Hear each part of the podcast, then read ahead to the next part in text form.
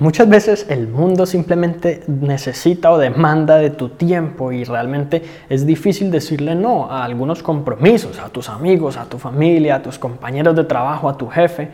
Sin embargo, aprender a decir no es fundamental para no solo evitar comprometerte con cosas que desafortunadamente no te van a, contribuir positivamente, sino también para respetar y cuidar de tu propio tiempo. El día de hoy quiero compartirte varias técnicas que te van a permitir decir no en diferentes situaciones.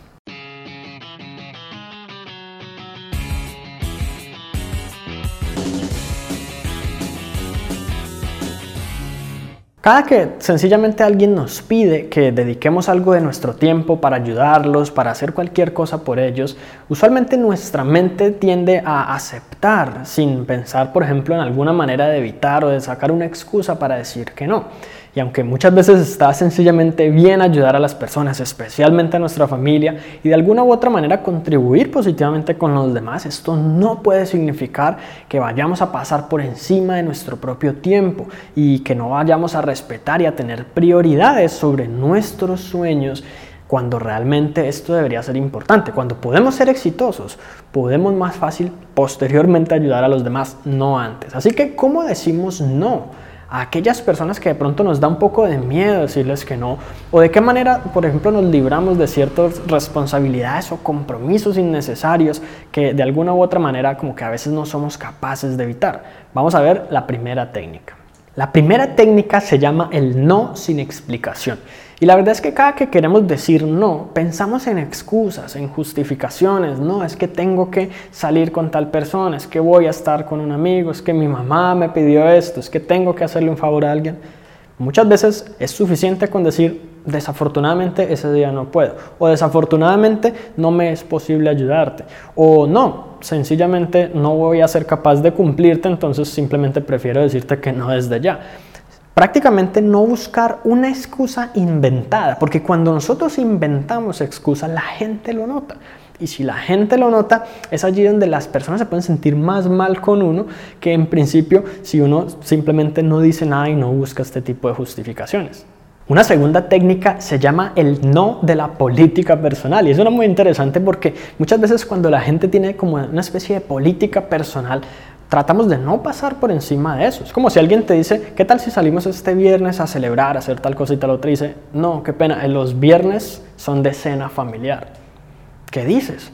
La verdad es que uno queda como simplemente totalmente desarmado. O por ejemplo puede uno decir, no, la verdad es que yo nunca compro cosas por teléfono. Y entonces el vendedor dice, no, pero no, la verdad es que yo no compro cosas por teléfono. Entonces es como tener clara una especie de política que yo mismo establezco para mi vida y simplemente la cumplo sin importar nada y la otra persona pues sencillamente no tiene nada que hacer al respecto. La tercera técnica se llama el no de la pareja y esta es una que realmente tratamos de utilizar muchas veces aunque no tenemos siempre previsto de qué manera usarlo correctamente y es cuando le decimos por ejemplo a alguien mm, la verdad tengo que consultarlo con mi mujer o tengo que consultarlo con mi esposo Sencillamente es cuando desligamos como la responsabilidad de decir sí o no y la ponemos como en una tercera persona que pues no está allí presente en ese momento. Lo que ocurre aquí es que hay veces las personas, sobre todo los vendedores, van a tratar de decirte, ok, ¿cuándo obtenemos esa respuesta? Y ahí es donde tienes que decir, no sé. O sea, simplemente no puedo garantizarte que sí, que no, que tenga respuesta, que esto, que el otro. Debo primero consultarlo con ella. Me interesa o es posible, pero obviamente ella es la que manda. Tú puedes ponerlo de esa manera y las personas sencillamente no van a tener nada que decirte. Y si lo, están, lo dicen o te dicen algo como de pronto un poco despectivo, ya sabes también con qué tipo de gente estás tratando. La siguiente técnica se llama el no del plato lleno. Y es cuando simplemente le decimos a alguien, no, la verdad, en este momento tengo demasiadas obligaciones, demasiados proyectos, ya no me queda tiempo para una sola cosa más. Así de sencillo.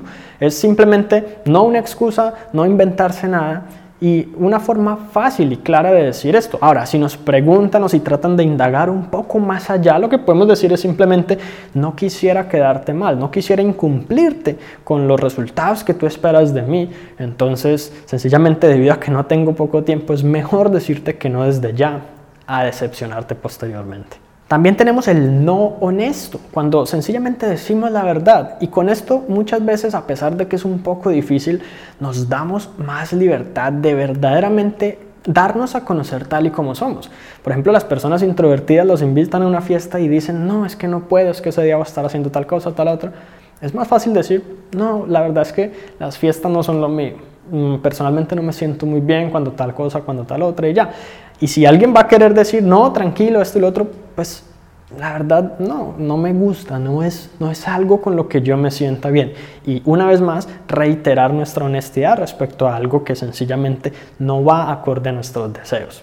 La siguiente técnica se llama el no en entornos laborales y es muy sencilla. La idea es que tú tengas una lista impresa de algunos cuantos elementos en donde tengas tus tareas, actividades o metas planeadas ya sea para esta semana, para este mes o alguna cosa que tú puedas preferiblemente sacar físicamente en donde si alguien te dice, hey, ¿qué tal si me ayudas con este proyecto? Ve, ¿tienes tiempo para tal cosa? ¿Puedes ayudarnos en esto o lo otro? O si tu jefe te trata de pedir alguna cosa adicional, tú saques este objeto y le muestres y digas, no, la verdad es que, pues por lo menos esta semana tengo que hacer esto, la otra semana tengo que hacer esto otro, y es más, el otro mes incluso me toca hacer tal cosa. Entonces, desafortunadamente, me queda imposible. Cuando la gente ve que realmente tú estás ocupado, no es que tú los quieres evitar, no es que tú estés tratando de buscar excusas, es que verdaderamente estás ocupado. Pero es más fácil si vemos esa lista. El siguiente es el no cuando trabajamos desde casa. La verdad es que cuando trabajamos desde casa, muchas personas sencillamente quieren pasar por encima de nuestros horarios o no piensan que esto es sencillamente como una especie de trabajo como cualquier otro. Y lo que de pronto piensan es como, no, todo el día está en la casa, él debe tener tiempo libre para esto.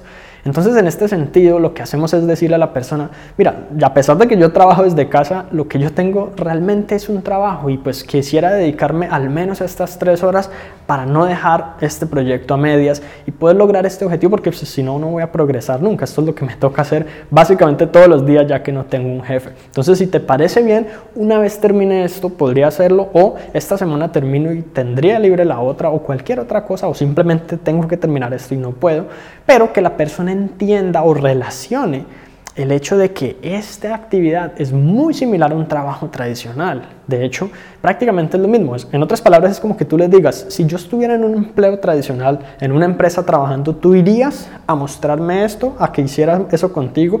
¿Tú irías allá a pedirme esto mismo? Seguramente no, ¿cierto? ¿Por qué tiene que ser diferente acá? Entonces explicarlo de esa manera. Muchas veces es solamente cuestión de perspectiva y que la gente entienda al mismo nivel en que tú lo entiendes tu situación. Así que eso es todo por ahora y espero que te haya gustado este episodio. Si fue así, recuerda suscribirte al podcast para que recibas una notificación en cuanto publique nuevos episodios. Si conoces a alguien a quien pueda servir esta información, compártesela para que ellos también puedan mejorar sus vidas paso a paso.